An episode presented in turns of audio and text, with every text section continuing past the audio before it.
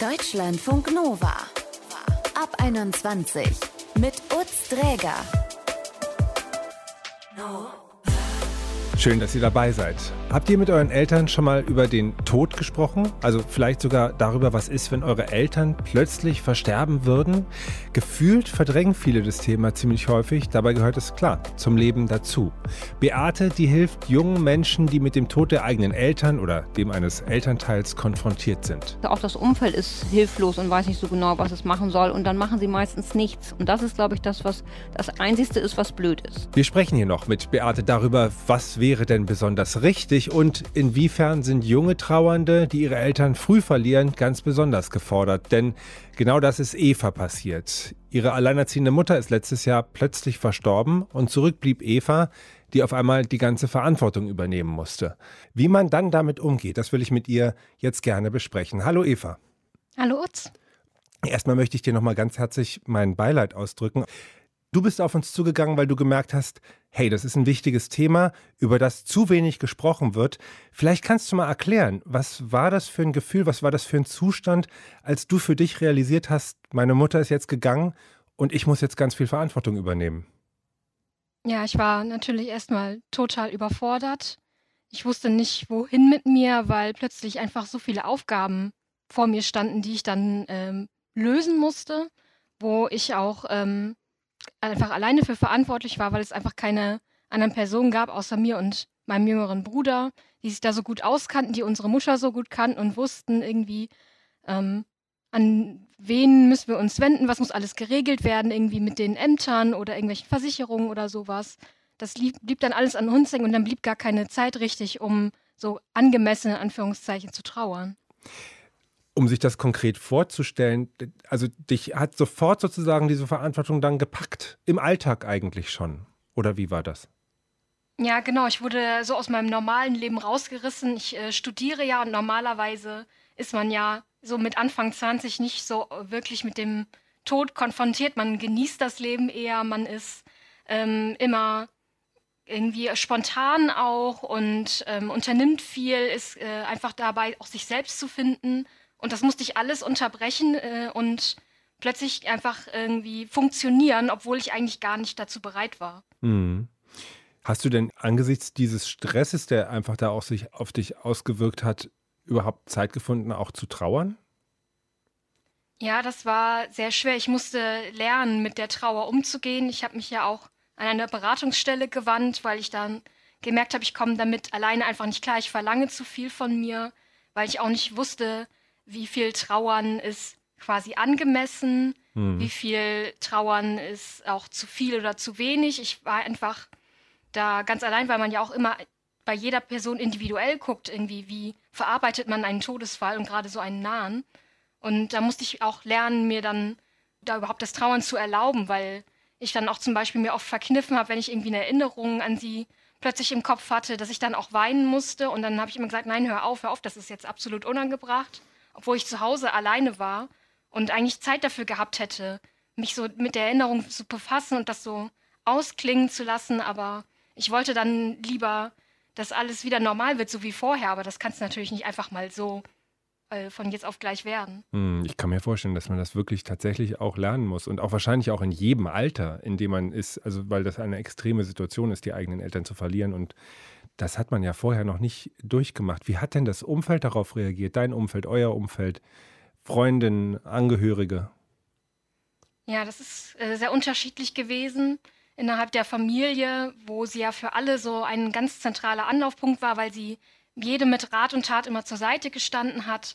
Da war das sehr angespannt tatsächlich, einfach weil ähm, sie so als Vermittlungsperson ganz stark gefehlt hat. Und plötzlich musste man mit den Leuten dann irgendwie, die man vielleicht auch nicht so oft gesehen hat, dann persönlich so ganz, ähm, so, so, ganz persönliche Dinge, die einem ganz, ganz nahe gehen, so in, wie im Detail besprechen. Und jeder war noch so mit sich selbst beschäftigt, wie er sich selbst diesen Trauerfall verarbeitet. Mhm. Und bei meinen Freunden, da war das dann so, dass ich oft mich dafür so geschämt habe, dass ich noch, also dass ich dafür Zeit brauchte, weil ich immer dachte, ja, jetzt ist das zwei Monate her, die Beerdigung drei, vier jetzt musst doch langsam, jetzt musst du wieder Spaß am Leben haben, du musst wieder viel unternehmen, du musst äh, teilhaben am Leben. Und ich konnte das aber nicht und war dann immer so wie in Watte gepackt und auch so emotional. Ich war schnell, fühlte mich schnell angefasst, wenn die mal irgendwie was nicht so Bedachtes gesagt haben. Und ähm, dann habe ich auch gedacht, ich bin eine Last für die. Ich ziehe alle nur runter mit meiner Trauer-Close-Stimmung und ähm, dass ein, am Ende keiner mehr mit mir äh, was zusammen unternehmen will, obwohl das natürlich nicht stimmte. Die haben das alle so, wie es geht, halt verstanden. Aber bei denen war das natürlich noch nicht so, dass ein Teil der Eltern gestorben war. Mhm. Und deswegen habe ich auch immer gedacht, so, ja, die wissen gar nicht, was ich hier durchmache. Also es ist ein Hin und Her immer. Du warst zu dem Zeitpunkt 22 Jahre alt, hast in der WG gewohnt äh, und bist zur Uni gegangen. Wie hat sich dieses Leben dann verändert? Ja, also als ich in meiner WG war, habe ich gemerkt, ähm, dass ich da auf jeden Fall raus muss. Einfach weil bei meinen Mitbewohnerinnen lief das Leben weiter, bei denen hat sich nichts verändert. Die haben ähm, ihre Freunde getroffen, die haben gearbeitet, die hatten einfach einfach eine tolle Zeit, so wie man das im Studium haben soll. Und ich bin da in so ein Loch gefallen und kam nicht mehr raus und habe dann gemerkt, ich muss auf jeden Fall diese WG verlassen, weil ich sonst verbittere quasi, weil ich immer nur schaue, was die anderen haben und ich nicht. Mhm. Und deswegen habe ich dann beschlossen, mit meinem Bruder zusammenzuziehen in eine WG, einfach damit wir so gegenseitig auf uns ein bisschen Acht geben können und weil wir dann auch verstehen, wenn der eine mal irgendwie jetzt keinen Kraft hat, irgendwie zu putzen, so für einfachste Haushaltsarbeiten hat man ja zum Beispiel dann oft keine Energie mehr. Einfach weil jede Tätigkeit einen viel mehr erschöpft als in der Zeit davor. Mhm so wie du das geschildert hast, in Kontakt auch gerade mit deinen Freunden, ich weiß nicht, das klingt so, dass man in der Situation dann vielleicht als was Besonderes wahrgenommen werden will, in einer besonderen Situation befindlich und gleichzeitig aber auch von den anderen mit und abgeholt werden äh, will in eine Normalität. Und das ist quasi wie so ein Widerspruch. Kannst du im Nachhinein sagen, wie man idealerweise da aufeinander zugehen soll, um dann diese Verbindung einfach auch zu erhalten? Ja, ich glaube, ich persönlich musste mir immer wieder klar machen, Freunde sind dafür da, damit sie einem in schweren Zeiten helfen. Auch damit man die guten zusammen genießen kann, damit man Spaß hat, aber auch eben, wenn sowas Schlimmes passiert, dass man auf sich aufpasst und ein Safe Space auch für sich gegenseitig ist, dass man auch mal sagt, wenn du mich brauchst, ich bin sofort da. Genau, einfach, dass man klar macht, egal wie lange das jetzt dauert, wie viel Zeit du dafür brauchst, um das zu verarbeiten, ich möchte dir helfen, aber wenn du alleine erstmal sein willst, ist das auch okay. Mhm. Ja, einfach ein guter Freund sein. Und gab es in deinem Umfeld und auch bei deinen Verwandten äh, vielleicht auch Momente, Augenblicke, GesprächspartnerInnen, die das auch ganz gut hingekriegt haben? Auf jeden Fall. Also ganz oft war das so, dass ich da, wenn Freunde mir zum Beispiel beim Umzug geholfen haben, dass ich mich dann entschuldigt habe, dass ich die schon wieder so belästige quasi und dann gesagt, nein, wir machen das uns jetzt hier ganz nett und wir, dass wir noch ein bisschen Spaß haben und dann einfach haben wir uns ganz locker unterhalten und dann habe ich auch wieder bessere Stimmung bekommen. Einfach weil man so ein bisschen Auszeit von sich selber, von den eigenen Gedanken hat, in die man sich sonst so reingräbt und dann wieder ein bisschen aktiver ist und einfach auch merkt, dass man nicht alleine ist, sondern dass da Leute um dich immer noch rum sind, die dich lieb haben und sich um dich kümmern möchten. Und ja, dass es zwar eine Lücke natürlich immer noch da ist und die das nicht so füllen können wie die meine Mutter, weil das ist, sie ist einfach unersetzlich, aber dass sie eben auch Familie sind und dass sie mich unterstützen wollen. Mhm. Du hast dich ja jetzt einfach sehr intensiv mit diesem ganzen Thema beschäftigt. Glaubst du, dass du als junger Mensch da anders getroffen wirst von etwas, was uns alle ja früher oder später meistens auf jeden Fall ereilt, dass wir den Tod unserer eigenen Eltern bezeugen, erfahren müssen? Ja, ich glaube, man ist gerade so als junger Mensch noch sehr nicht abhängig von den Eltern, aber man braucht auf jeden Fall die Unterstützung, damit man sich selber auch finden kann und verorten kann in der Welt. Irgendwie, was will ich machen? Was ist mein Traumberuf? Irgendwie auch in Beziehungen oder allen Bereichen des Lebens. Dann geht man ja meistens, wenn man ein gutes Verhältnis zu den Eltern hat, als erstes zu denen so, ja, wie war das denn bei euch früher? Kannst du mir da einen Rat geben? Und ähm, jetzt, wo das halt nicht mehr geht, das ist halt enorm schwer. Aber man will auch natürlich, wenn man jung ist, so besonders produktiv sein. Man will sich beweisen und sagen, so ich, hab, ich kann das und ich bin selbstständig. Und dann wird einem so der Boden unter den Füßen weggerissen, weil man merkt, ich brauche doch noch diesen Rückzugsort zu Hause. Ich bin noch nicht so weit. Hm. Und was würdest du sagen, an welchem Punkt bist du heute? Wie geht's ja, also dir gerade? Jetzt geht es mir mittlerweile wieder viel besser, auch weil ich eben mich von einer Therapeutin habe beraten lassen, weil die mir auch viel so Sorgen abgenommen hat, die ich mir immer vorher gemacht habe, dass ich auch sehr viel Selbstzweifel hatte, weil ich auch lange Zeit zum Beispiel nicht mehr arbeiten konnte wie vorher. Ich habe dann vor meinem Laptop gesessen, wollte eigentlich eine Hausarbeit für die Uni schreiben und konnte aber keinen einzigen Buchstaben eintippen, einfach weil ich komplett gelähmt war. Und da hat sie dann auch gesagt, das ist normal, das ist noch, das ist so kurz erst her. Du kannst jetzt nicht einfach wieder auf 100 Prozent gehen. Du musst dich selbst äh, auch beschützen, ein bisschen vor deinen Ambitionen oder vor deiner Selbstkritik. Äh, du musst dir erlauben, einfach traurig zu sein. Und ich sollte mir auch vorstellen, wenn einer Freundin oder einem Freund so das passiert wäre, wie wäre ich dann damit umgegangen? Und da hätte ich auch gesagt, ich hätte denen natürlich sofort Hilfe angeboten und auch gesagt, mach dir keine Sorgen, wenn du erstmal eine Auszeit brauchst, das ist ja völlig normal. Aber man misst sich selbst ja immer, immer mit einem anderen Maß und ist zu sich selbst viel strenger. Und dann musste ich damit lernen, also umzugehen und dass ich auch mir sage, ja, du brauchst einfach eine Pause. Und das kann man nicht einfach mal so mit äh, Selbstdisziplin äh, und gutem Willen einfach hinter sich lassen. Mhm.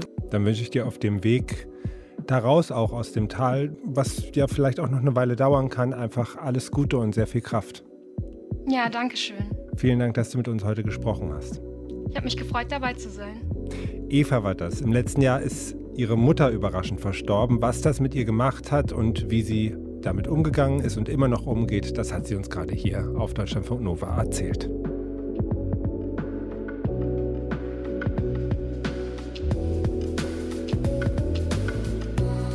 Deutschlandfunk Nova. Ein Schicksal haben wir alle gemeinsam, ein Schicksal, über das keiner so richtig Lust hat nachzudenken, bis es dann vielleicht irgendwann soweit ist. Es geht um den Moment, wenn unsere Eltern sterben werden. Für manche kommt dieses Schicksal früher, als es sollte. Wir haben eben zum Beispiel schon mit Eva gesprochen. Sie ist seit dem letzten Jahr weise, mit gerade mal Anfang 20. Manche trifft es noch früher. Wie man mit so einem Schicksal umgeht und wie es uns prägt, so früh von dem Schicksal erwischt zu werden, das weiß Beate. Sie ist pädagogische Leiterin beim Verein Trauerland in Bremen, eine Anlaufstelle für Trauernde, vor allem für junge Menschen und deren Angehörige. Hi Beate. Hallo. Wie lange dauert es denn, bis man so eine schlimme Nachricht in so einem jungen Alter überhaupt begreifen kann? Also ich könnte mir einfach vorstellen, dass man da als Erstreaktion einfach oft ungläubig ist, dass man das gar nicht so richtig realisieren möchte. Ja, das hast du gut erkannt. Also es ist oft so, dass man die ersten Wochen eigentlich das gar nicht wahrhaben will und einfach auch funktioniert. Ähm, und dass das dann immer erst nach und nach verstanden wird, sag ich jetzt mal. Mhm. Dabei hat das ja radikale Folgen. Also es kann ja zum Beispiel heißen, dass jetzt einfach niemand anderes mehr da ist, der zum Beispiel volljährig ist in meinem direkten Umfeld. Da hängt man ja total in der Luft. Ja, das ist, glaube ich, auch das Schlimme. Also wenn man einen Elternteil verloren hat, also gerade in dem Alter, wenn man 20 ist, ist es halt so, dass man sich abnabeln will von zu Hause. Und das ist natürlich dann nicht mehr möglich, wenn ein Elternteil stirbt, dass man dann einfach wieder, ja, dass einem auch der Rückhalt fehlt. Also natürlich macht man in dem Alter nicht mehr so viel mit seinen Eltern, aber das fehlt unglaublich. Also die Jugendlichen oder die jungen Erwachsenen haben oft das Gefühl, sie, sie sind unversehrt, da kann nichts passieren. Und das wird natürlich sehr erschüttert, dieses Urvertrauen. Und das geht sehr tief rein, gerade bei jungen Erwachsenen, ja. Und welche Auswirkungen hat das dann auf so eine persönliche Entwicklung? Also gerade wenn man, ja, wie du sagst, man, man muss nicht unbedingt die ganze Zeit mit den Eltern rumhängen, aber man nee. geht davon aus, die Welt um einen rum ist stabil und man selber ja. kann sich mit sich und der eigenen Entwicklung beschäftigen. Was passiert denn, wenn man mitten in dieser Entwicklung da so quasi rausgerissen wird? Die Entwicklung stockt halt und man kann vielleicht dem nicht mehr gerecht werden, ähm, was man, also oft ist es ja so, dass wenn man 20 ist, dass man dann gerade ein Berufsleben angefangen hat oder studiert. Und diesen Herausforderungen ist man dann oft gar nicht gewachsen und das ist natürlich gerade bei jungen Menschen oder auch bei Jugendlichen so, dass man eigentlich, die haben ja unglaublichen Anspruch an sich, das soll alles funktionieren, sie wollen gut sein. Und dann sind sie sehr außer Bahn geschleudert und können auch oft ihre Ressourcen gar nicht mehr sehen, sondern alles ist dann halt schwarz oder schlecht. Mhm. Also. Das ist ja dann hoffentlich eine Phase, solange sie auch dauern mag. Ist es denn so, dass man dann bestimmte Entwicklungen später einfach nachholen kann, dass man da quasi äh, rausgeworfen wird, aber im Idealfall auch wieder reinfindet? Oder sind das einfach auch Schäden, die bleiben, weil man einfach viel zu früh von sowas erwischt worden ist? Nein, unsere Erfahrung bei Trauland ist schon, dass man das auch nacharbeiten kann und dass wenn man Menschen hat, die einen zuhören, dass man ein Umfeld hat, die einen auch unterstützen, dass man das schon auch verarbeiten kann und dass man dann auch wieder weitergehen kann. Aber es ist nicht so harmlos, wie man sich das vielleicht vorstellt, wenn man ja oft denkt, 20-Jährige, die sind schon erwachsen, die kommen da schon mit klar. Ähm, also unsere Erfahrung ist es für junge Erwachsene doch sehr, sehr schwer ist. Mhm. Siehst du große Unterschiede, wie die Leute da individuell auf die Dauer das verarbeiten? Und gibt es bestimmte Phasen vielleicht auch, wie das so abläuft? Das ist erst so eine Phase von, das kann nicht sein, das will ich auch nicht. Und dann kommt es natürlich, fängt es an, dass man auch einfach in eine Trauerphase kommt, wo einfach auch oft alles sehr schwarz aussieht, wo man auch nicht mehr so genau weiß, wie man weitermachen soll. Das ist ja auch oft so im Jugendalter oder auch bei jungen Erwachsenen, dass sie auch sich dann äh, mit dem Sinn des Lebens nochmal beschäftigen. Und dann ist es halt wichtig, dass sie Unterstützung haben. Und dann ist es, glaube ich, wichtig, und da helfen wir dann ja auch, dass es dann wichtig ist zu sehen, dass man halt auch trauert und dass man aus diesem Trauerprozess auch gestärkt wieder herauskommen kann. Mhm. Also die Trauer braucht auch Platz. Die Trauer braucht Platz und sie braucht auch Zeit. Also gerade junge Erwachsene sind oft nicht so geduldig und das soll auch dann schnell weg sein. Und gerade wenn man es äh, wegdrängt und immer, immer nicht haben will, kommt es, wird es natürlich, kommt es immer angeploppt wieder. Ähm, mhm. Dann halt oft auch sehr vehement und sehr äh, explosiv, äh, was natürlich dann auch Angst macht. Und ich glaube, deswegen ist es wichtig, dass man sich Zeit nimmt, dass man Platz hat und dass man Menschen hat, mit denen man reden kann. Man kann es auch schlecht immer in seinem stillen Kämmerlein machen, sondern es wäre gut, und das ist natürlich in dieser, dieser Gruppe von jungen Erwachsenen oder Jugendlichen, ist es ja oft so, dass man so tut, als wäre alles super, weil die Peer Group auch diese Themen ja nicht hat. Also normalerweise mit 20 beschäftigt man sich ja nicht mit Tod und Sterben. Mhm. Aber ja, wie löst man das idealerweise? Also das ist ja schwierig, wenn die anderen gerade ganz anders ticken und in einer anderen Phase sind. Ähm, man möchte dann auch nicht die Person sein, die immer irgendwie traurig in der Ecke sitzt. Was gibt es da für Möglichkeiten, also auch als außenstehende Person vielleicht auch Brücken zu bauen oder was anzubieten? Ja, ich glaube, als außenstehende Person ist es schon wichtig, dass man sich immer wieder anbietet. Gerade bei jungen Erwachsenen oder auch bei Jugendlichen ist es halt oft so, dass die erstmal vielleicht auch so ein bisschen unmutig sagen, lass mich in Ruhe und dass man sich nicht abwimmeln lässt, sondern dass man schon davon ausgehen kann, dass die Menschen Unterstützung brauchen. Vielleicht ist man nicht der Richtige, das muss man dann auch akzeptieren, aber dass man sich auch immer wieder anbietet und fragt, was kann ich für dich tun? Kann ich was für dich tun? Und manchmal ist es ja auch so, dass es dann gut ist, wenn man einen Spaziergang macht oder wenn man einen Kaffee trinkt und gar nicht über das Thema redet, sondern dass man einfach sagt, ich bin für dich da, du kannst dich öffnen, wann du möchtest, aber ich bin Ansprechpartner. Mhm. Und wenn man selber in der Situation steckt, ist ja, glaube ich, klar, so ein Trauerfall ist nie irgendwie eine einfache Sache. Wann sollte einem klar werden, dass man doch auch wirklich sich auch möglicherweise extern noch Hilfe holen sollte? Also ich glaube, wichtig ist, wenn man als junger Erwachsener merkt, dass die Gefühle einen immer überwältigen, dass man nicht mehr schlafen kann, dass man sich gar nicht mehr konzentrieren kann, obwohl das beim Anfang von einem Trauerprozess auch sehr üblich ist, dass man nicht schlafen kann, dass man träumt. Aber wenn es sehr lange dauert und wenn man gar nicht mehr weiß, ähm, wie man da rauskommt, dann ist es, glaube ich, wichtig zu gucken, wie kann ich mir Hilfe holen, wen kann ich fragen. Und da ist es, glaube ich, dann auch wichtig, da vielleicht mit jemandem sich auf den Weg zu machen, weil das weiß man natürlich am Anfang auch nicht. Brauche ich Therapie oder brauche ich nur zweimal Beratung oder brauche ich nur einen Menschen, der mir regelmäßig zuhört? Da muss man, glaube ich, dann auch mit Menschen reden und gucken, was kann da helfen. Und wir haben die Erfahrung gemacht, wir haben ja ein Treff für junge Erwachsene, eine Jahresgruppe immer, die im Januar jetzt auch wieder anfängt. Da hören wir immer wieder, dass es so toll ist, andere Menschen kennenzulernen, die Ähnliches erlebt haben. Dann fühlt man sich halt nicht so isoliert und so einsam und denkt, das ist nur mein Schicksal, sondern hat man das Gefühl, da gibt es auch andere Menschen, die mich auch verstehen, ohne dass ich vieles erzähle. Mhm einen großen Konflikt, um da vielleicht nochmal darauf zurückzukommen, was wir schon angesprochen haben, ist diese Begegnung von dem Umfeld, was eigentlich helfen will, und der Person, die selber betroffen ist. Die eine Seite möchte der anderen nicht irgendwie, also zum Beispiel die Freunde, die gerne Party machen, ne? Ähm, mhm. die wollen jetzt die Party nicht gerne abbrechen, würden es vielleicht sogar tun, also ihr Lebensgefühl sozusagen falsch äh, äh, darstellen, würden es vielleicht sogar tun, aber also es gibt, glaube ich, so eine Verunsicherung auf beiden Seiten, wer sich ja. auf welche Gefühlslage jetzt eigentlich einlassen soll und muss wie findet man sich da? Dass diese Unsicherheit einfach, diese Berührungsschwierigkeit da irgendwie aufgehoben wird? Ja, das ist, glaube ich, ein ganz wichtiger Punkt, den du da ansprichst. Also äh, auch das Umfeld ist hilflos und weiß nicht so genau, was es machen soll. Und dann machen sie meistens nichts. Und das ist, glaube ich, das, was das Einzige ist, was blöd ist. Also, dass man halt einfach auch sagt, ich weiß jetzt auch gar nicht, was ich machen soll. Wie kann ich dich unterstützen? Und ich glaube, es geht jetzt gar nicht darum, die Party zu canceln, aber trotzdem kleine Räume zu schaffen, vielleicht in der Party oder auch zu sagen, wir können uns auch mal verabreden, wenn du Hilfe brauchst. Denn die Party tut ja auch wahrscheinlich gut, dass man auch mal abschalten kann. Aber man braucht halt auch das andere. Mhm. Wie lange ist deine Erfahrung, das sind natürlich jetzt äh, wirklich reine Durchschnittswerte, aber wie lange beschäftigt das Menschen, so ein Verlust? Also ich würde jetzt sagen, das ist jetzt nicht so attraktiv, aber ich würde sagen, das beschäftigt einen ein Leben lang, wenn man einen nahestehenden Menschen verloren hat. So die Akutphase, wo man halt oft dann nicht mehr so richtig weiter weiß und wo man richtig in der Trauer steckt, das ist meistens ein, zwei Jahre. Und es entwickelt sich, aber es kann immer wieder sein, dass kann auch sein, dass man nach sechs Jahren nochmal so einen richtigen Trauerschub bekommt, weil da die Mutter äh, besonders fehlt, die gestorben ist. Also ich glaube, man darf nicht damit rechnen, dass es dann irgendwann vorbei ist und alles gut, sondern dass es immer wieder kommt und dass es sich aber entwickelt und dass man auch immer mehr Kraft sammelt, dass man da auch gut mit umgehen kann. Und ich glaube, es ist ja auch wichtig, die Person, die gestorben ist, sich immer wieder zu erinnern. Und wenn man daran arbeitet, kann man sich ja auch wieder an die schönen Sachen erinnern, die dann, was dann auch sehr schön ist. Mhm. Aber die Formel Trauer zulassen und mit dem Umfeld in Kontakt bleiben und Schwierigkeiten ausräumen, indem man miteinander sich austauscht. Wie man ja, da das jetzt ist eine schöne Formel.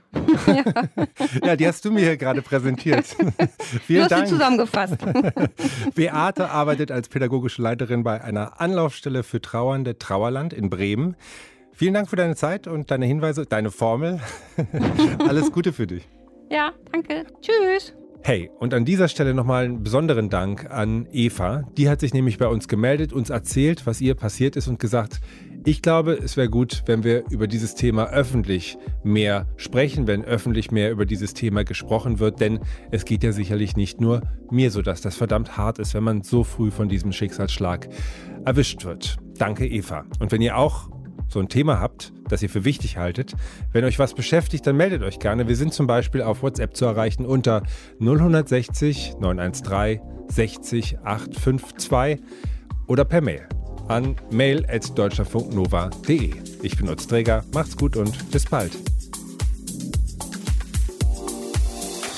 Deutschlandfunk Nova ab 21. Immer Montag bis Freitag auf deutschlandfunknova.de und überall, wo es Podcasts gibt.